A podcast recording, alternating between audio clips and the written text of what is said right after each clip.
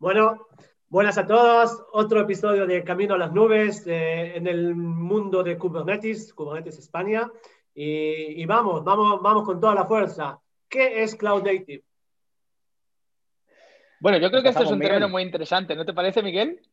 Desde luego. Eh, además es una palabra que se oye mucho a día de hoy. Eh, en descripciones de trabajo, en cualquier post que ves en cualquier sitio, muchísimas tecnologías cloud native y la gente se pregunta, oye, esto de cloud native, ¿cómo va? ¿Lo de la nube?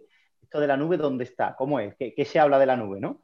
Sí, efectivamente. Yo creo que antes de hablar del término que es cloud native, tendríamos que explicar un poco qué es el cloud, ¿no? ¿Qué es, qué es la nube? Que la gente, muchísimas personas me comentan diariamente a día de hoy, además, eh, ¿qué es la nube, Miguel? Tú trabajas con la nube, ¿qué es eso? Y, yo siempre lo digo así, ¿no? De manera un poco graciosa, yo digo, bueno, la nube es el ordenador de otro. En, prácticas, no. En prácticas, la nube es básicamente eh, el utilizar centros de datos con capacidad computacional bastante elevada que otras empresas y otros equipos informáticos se encargan de mantener por ti. Y tú simplemente pues utilizas esos servicios y esa capacidad computacional que ellos están manteniendo en lugares remotos del mundo. Además, esto nos permite una flexibilidad tremenda porque empresas de este tipo como Amazon o Google invierten muchísimo dinero en construcción de muchos centros de datos alrededor de todo el mundo. Y eso nos da muchísimas ventajas como que tenemos una aplicación hoy corriendo en Europa y mañana la desplegamos en Asia. ¿No, Miguel? Desde luego. Eh, ahora que has estado comentando el tema de los centros de datos, creo que es importante que sentemos aquí un poco los pasos que se han seguido hacia llegar, hasta llegar hasta lo que es el mundo del cloud native, de la nube ahora mismo. Eh, cuando hablamos de centros de datos, eh, no es que esto sea algo nuevo. Centros de datos llevan mucho tiempo y anteriormente lo que cualquier empresa haría sería tener su propio centro de datos, que no sería nada más que un montón de ordenadores, un montón de servidores sobre los que se encargaba de desplegar su software y a través de esos servidores exponerlo al mundo público, cualquier empresa que vendiera algún servicio digital. Eh, ¿Qué pasa? Esto tiene una serie de, problemas que, es lo que ha venido a solucionar el mundo de la nube. ¿no? Al final, por el hecho de tener tú eh, una serie de servidores físicos, máquinas como tal, pues tienes una serie, un mantenimiento, un coste de mantenimiento y un mantenimiento continuo a nivel eh, de hardware a nivel de software, electricidad que tienes que pagar, técnicos, etcétera y sobre todo eh, la flexibilidad se ve, se ve muy, eh, muy mermada en este caso, porque ah, como las máquinas ah, hay que tenerlas en el lugar, son eh, elementos físicos, si tú presupones que vas a tener una máxima carga, siempre tienes que tener suficiente capacidad física para poder llegar a ese pico, ese pico de capacidad. Si sabemos que somos una empresa de ventas, de entradas, por ejemplo, que podemos tener un pico máximo, nuestra capacidad máxima tiene que ser capaz de, de servir todo durante ese pico. Con lo cual, durante tiempos de baja carga, toda esa infraestructura, todo ese hardware que tenemos pagado y estamos intentando amortizar,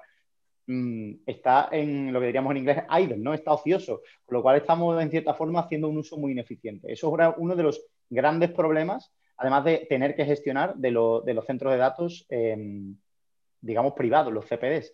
Y bueno, y ahora os va a contar Miguel eh, cuál es el detonante, ¿no? ese, ese cambio de tendencia eh, con el que empieza el Cloud Native. Claro, eh, como ha dicho Miguel, ¿no? Eh, todo esto tenía sus problemas. Imagínate, no podías correr, tenías que tener cuidado hasta cuando corrías una campaña de marketing. Porque, ¿y si esa campaña de marketing excedía el tráfico que tu plataforma, era, tu centro de datos era capaz de servir? ¿Cómo, ¿Cómo consigue nuevas máquinas? A veces, servidores, estamos hablando de que pueden tardar meses en llegar. Aparte que servidores mueren todos los días, ¿eh?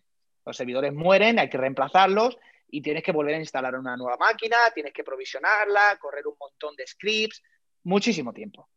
Y llegó empresas como Amazon que dijeron, bueno, pues vamos a hacer una cosa. Yo me voy a encargar de todas esas tareas tan complejas y tan difíciles a nivel de, logística y os voy a ofrecer una plataforma con interfaz web y con APIs para que vosotros utilizáis los servicios que yo proveo.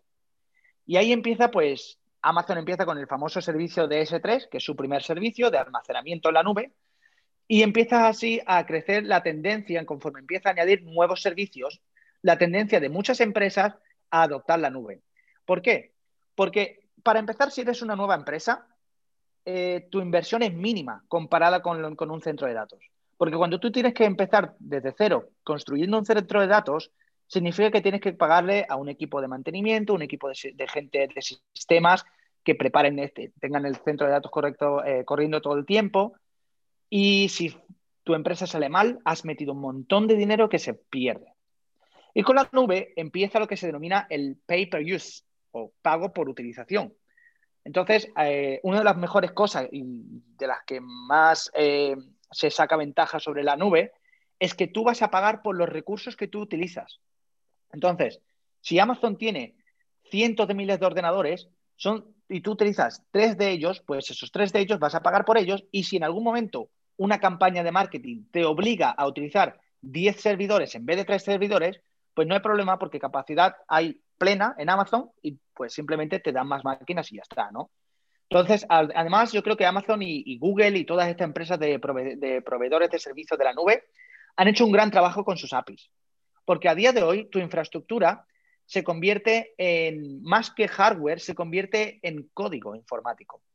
Código informático que se convierte como en servicios, ¿no? Tú cuando quieres crear un nuevo servidor en la nube, tú ya no creas una máquina, la instalas y, le instalas el sistema operativo y todo lo que necesitas. Tú ahora utilizas una interfaz gráfica mm, o a través de un navegador web o una API para crear una máquina virtual. Y con esa máquina virtual, un servidor, ya lo tienes todo. Ya tienes la máquina en un par de minutos, está lista, corriendo con el sistema operativo que tú quieras. Y claro, yo creo que esto ha sido uno de los mejores, eh, uno de las razones más, más eh, ¿cómo te quiero decir? Más importantes por la que el, cloud se ha vuelto tan popular, ¿no? Y, no solo eso, hay que pensar, cuando empezamos a pensar de cloud native, hay que mirar un poco a qué es lo que ha permitido que esto sea también posible. El tema de la nube, de aprovisionamiento de máquinas en cuestión de minutos, y que podamos tener una réplica de nuestra infraestructura hoy en Frankfurt y mañana en Singapur, por poneros un ejemplo, ¿no? Y ahí saltamos un poco a lo que son las máquinas virtuales. ¿Qué me puedes contar de máquinas virtuales, Miguel? Yo sé que tú estás muy puesto en este tema.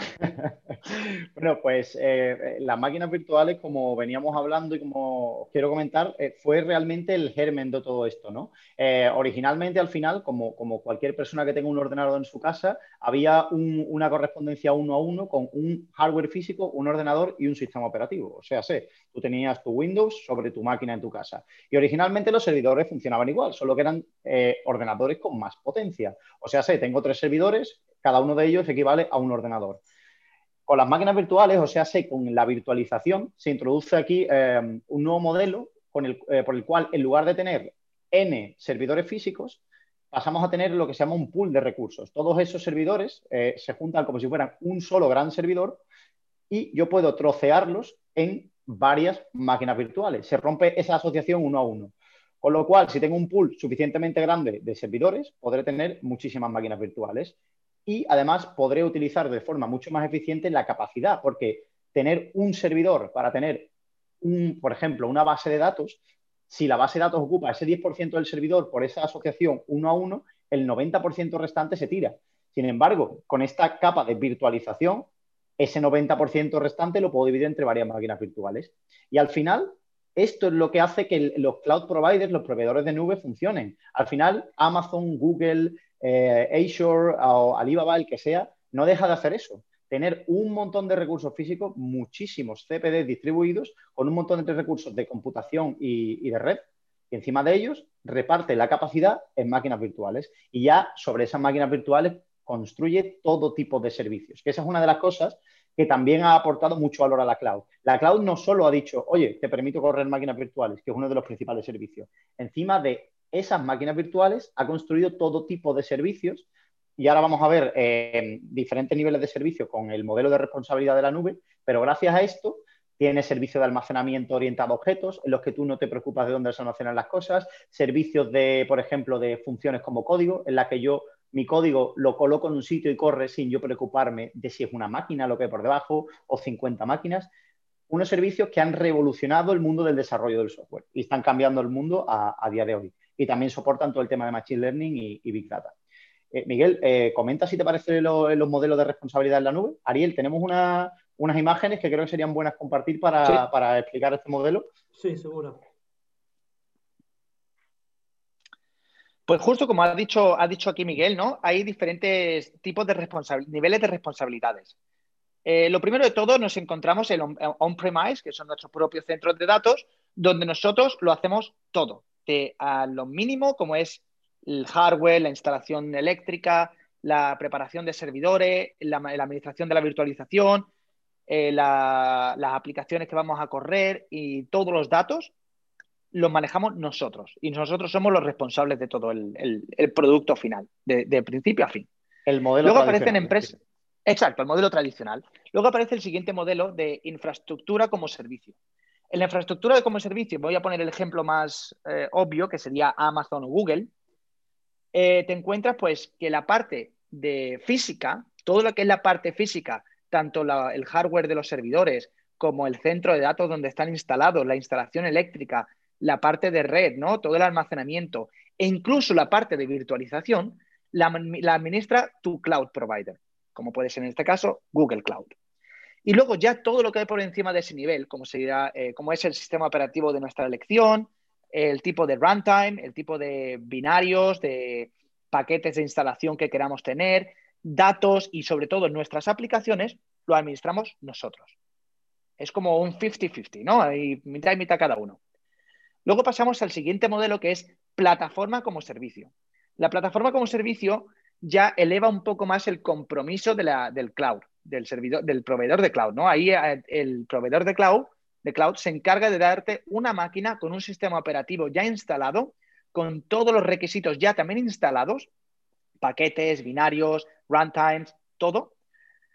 Y tú solo te preocupas de la aplicación y de los datos. Un ejemplo, por ejemplo, aquí sería Lambda, ¿no? Lambda es un servicio muy popular de Amazon que sería básicamente lo mismo. Tú le, le entregas el código que quieres correr, Amazon sabe que ese código lo tiene que, correr cada vez que haya una llamada a una página web o a lo que sea, ¿no? Y ellos se encargarán de ponerte por debajo la máquina virtual que correrá tu código. Pero eso, a ti no te interesa, tu aplicación funciona y los usuarios la utilizan. Y luego ya pasamos al modelo de eh, software como servicio, donde ya todas las capas están administradas por, una, por tu cloud provider o por, una persona, una empresa que se encarga de darte un servicio completo. ¿Vale? Entonces, en este caso, eh, no sé, Miguel, ¿qué ejemplo podrías darme? Bueno, Google Suite, por ejemplo. Google Suite, el tema de Sheets y Docs online, en el que tú ya no tienes corriendo en tu ordenador el procesador de texto ni, las hojas de cálculo, es uno de los ejemplos más claros. O, Google Gmail, el, servidor de correo. Al final estás accediendo directamente a un software que es completamente gestionado, desde la aplicación que corre hasta el hardware físico sobre el que corre. Sería un, y hay un, hay un, modelo, hay un modelo de ejemplo que si puedes poner la, la imagen, Ariel, es la otra imagen que tenemos justo debajo de la anterior. Ayuda, ayuda eh, muy bien a entenderlo. Exacto, ayuda perfectamente a entender cuál es la división de responsabilidades entre el cliente, como somos nosotros, y el proveedor de servicios de nube. Sí, nada más. cuando Ariel tenga un momentito. Dar otro examen que puede ser eh, el Gmail y el G Suite y, también eh, Google Sheets. son cosas simples, pero también hay eh, como CRMs de Salesforce y, ERP y hay muchas, muchas tecnologías más complicadas, diremos, que la, que la gente puede usar. Bueno, esta es la... Efectivamente. sí. Efectivamente. Y aquí es, por ejemplo, pues para verlo un poquito más familiarizado con, algo tan sencillo como una pizza, para que te lo puedas explicar, se lo puedas explicar a cualquier persona dentro de tu familia que no tiene ni idea ni, lo que es la nube ni casi lo que es un ordenador. Pues el modelo tradicional, on-premise, pues ahí lo tienes todo hecho en tu casa. ¿eh? Cuando tú estás en tu casa, un domingo, no tienes otra cosa que hacer, te llegas un segundo al supermercado, compras los ingredientes para hacer una pizza y te montas tu pizza de la manera que te gusta con tu cocina, el gas que lo vas a pagar tú al final de mes y el horno que, bueno, cuando termine lo limpiarás tú también. Este es tu problema. Entonces, ahí aparte ya, pues le hace la, masa de la pizza, le pones los ingredientes que más te gusten y la cocinas. Punto. Te queda tu perfecta pizza. Pero claro, ¿qué pasa cuando tienes que hacerlo en casa de un colega? Bueno, pues en casa de un amigo, ya en este caso pasamos al modelo infraestructura como servicio, ¿no? Tú te llevas tus ingredientes porque le has dicho que te le vas a hacer la mejor pizza del mundo y tú te llevas tu masa o los ingredientes para preparar tu masa, para preparar eh, todo lo que te gusta, y él te va a proveer de la infraestructura, que en este caso es su casa, su cocina, su gas, que lo va a pagar él, y el, el, horno, que yo espero que por un, cambio, un tema de, responsabilidad ¿no? y de amigueo, pues de, de, colegueo, que él lo limpie, ¿no? Lo voy a limpiar también. Eh, Tú le pagarías, le pagarías un fee simbólico por el uso de la cocina, por el tiempo, ese pay use. Ese pay yo, diría, yo diría que no, yo diría que el pay use en este caso es el producto. Vamos, si va a comer de mi pizza, que lo limpie el horno. Claro, claro, pero lo, digo por, mapearlo al uso, al uso real de la nube. Le pagarías ese fee por, infraestructura. Y luego ya eh, está el modelo plataforma con servicio, donde tenemos la cocina, el gas, el horno y la masa de pizza toda ya entregada. Esto podemos poner el ejemplo de la pizza que te puedes comprar en el Mercadona. La sección de, congelados o la sección de fríos, encuentras una pizza, ya está hecha, te la llevas a tu casa, le pones un par de ingredientes más si tú quieres, si te gusta con más queso o te gusta con aceitunas, y te la cocinas. Y ese, pues, es tu, es tu, es tu cena y así, así ha, ha sido cada uno, ¿no?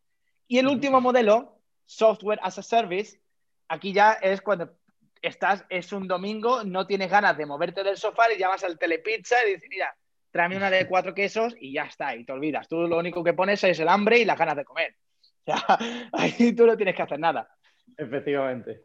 La verdad que es una comparativa muy, muy divertida, pero ayuda bastante a, a entender la división. Pasas, todo. La, verdad que vi también de hoteles que hablan de casas en vez de, del hotel, que rentar una, una casa, y, escuché de, otro de autos también. Sí, pero la, la, idea es la misma. Es cosas que nosotros tenemos responsabilidad del minuto cero, de todo, hasta el otro lado, que es nosotros vamos al hotel y, que nosotros hagan lo, que quieran.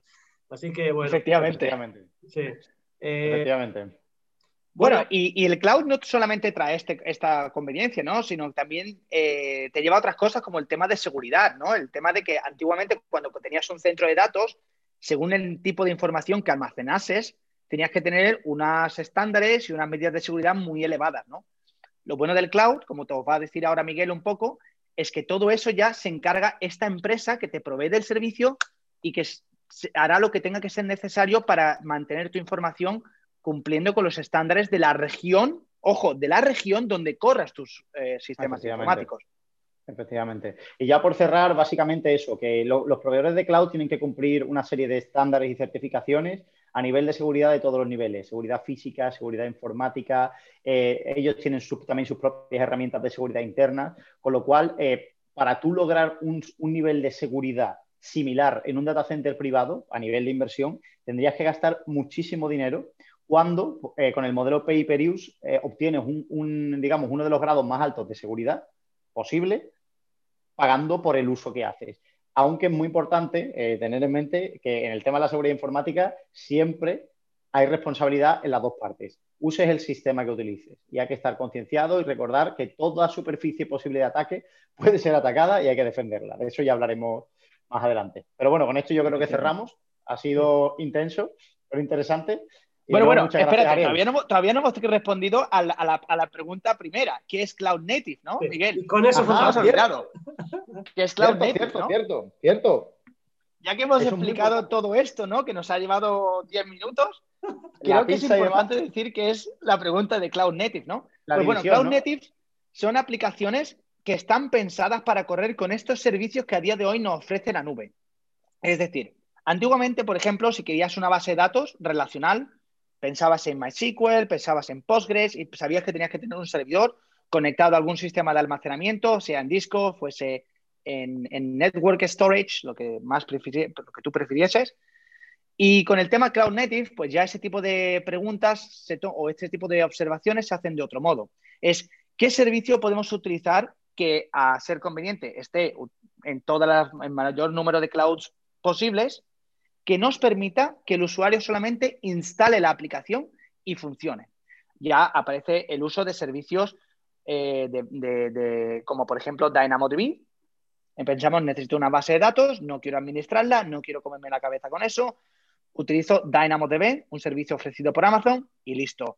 Almacenamiento, ¿no? Pues a día de hoy todas las nubes tienen un sistema de almacenamiento, ya no requieren de discos duros ni de almacenamiento local en los servidores todo este tipo de uso de servicios que nos facilitan la vida y que permiten que una aplicación corra en cualquier lugar del mundo, sobre cualquier plataforma de nube del mundo y sea fácil de instalar, esa, esa es la respuesta al Cloud Native. Utilizar todos estos servicios que ya existen para conseguir esto. Efectivamente. Y una, y una capacidad muy importante para poner el punto final de las aplicaciones Cloud Native es la capacidad de escalar bajo demanda utilizando las capacidades de la nube en sí. Que, la, que, sea una, una, escalada reactiva. O sea, si ves un incremento del tráfico, que la aplicación sola, el, conjunto de elementos que la componen, sean capaz de realizando llamadas al proveedor cloud que hay, de provisionar más recursos bajo demanda y ser capaz de escalar elásticamente frente a la carga. Eso es uno de, las, de los puntos más importantes. Genial, genial. Entonces, los dos puntos más, eh, más importantes, seguro harán más, es la, idea de utilizar toda la, fuerza o, lo que las nubes nos dan, y de otro lado es, como escalar de, de uno a, a, millón, no sé cuántos, en, en minutos. efectivamente. la reducción del coste, especialmente Efectivamente, el, upfront payment que tiene que hacer una empresa, con lo cual, empresas pequeñas, eso es otra de las cosas que, que, vemos en el, en el, eh, cuando explota una startup, porque puede provisionar la infraestructura que necesita en cada momento de su ciclo de vida pagando, no tiene que comprar máquinas. Y una multinacional, por ejemplo, os puedo, puedo hablar en un, ámbito un poquito más grande, cuando tu producto ya lo quieres, lo tienes trabajando en Europa y de repente dices, bueno, pues vamos a dar el salto al mercado americano o al mercado asiático y quiero que todos mis servicios estén cerca de mis nuevos clientes. Y en un, en, un día o en cuestión de horas, coges todo lo que tienes en Europa y lo replicas en otra parte del mundo, la que quieras. Estados Unidos, Brasil, eh, cualquier país asiático. Hay un montón de opciones disponibles con los diferentes cloud providers. Genial. Bueno, entonces al final sí eh, respondimos a la, pregunta ¿qué es Cloud Native? Eh, sí, sí, sí. Y, la verdad, eh, bueno, hicimos el primer episodio un poco eh, eh, más largo de lo, que, de lo que pensamos al principio, pero pienso que es muy importante para dar todo, toda la idea de qué es cloud en el principio y, y qué es cloud native. Entonces, muchas gracias a Miguel Ángel y a Miguel. Y nada más empezamos. Si tienes preguntas, quieren que expliquemos algo, quieren participar, llámenos y nosotros eh, estaremos posibles para todo. Muchas Muchísimas gracias. chicos. Hasta luego. Chao, chao. Hasta luego.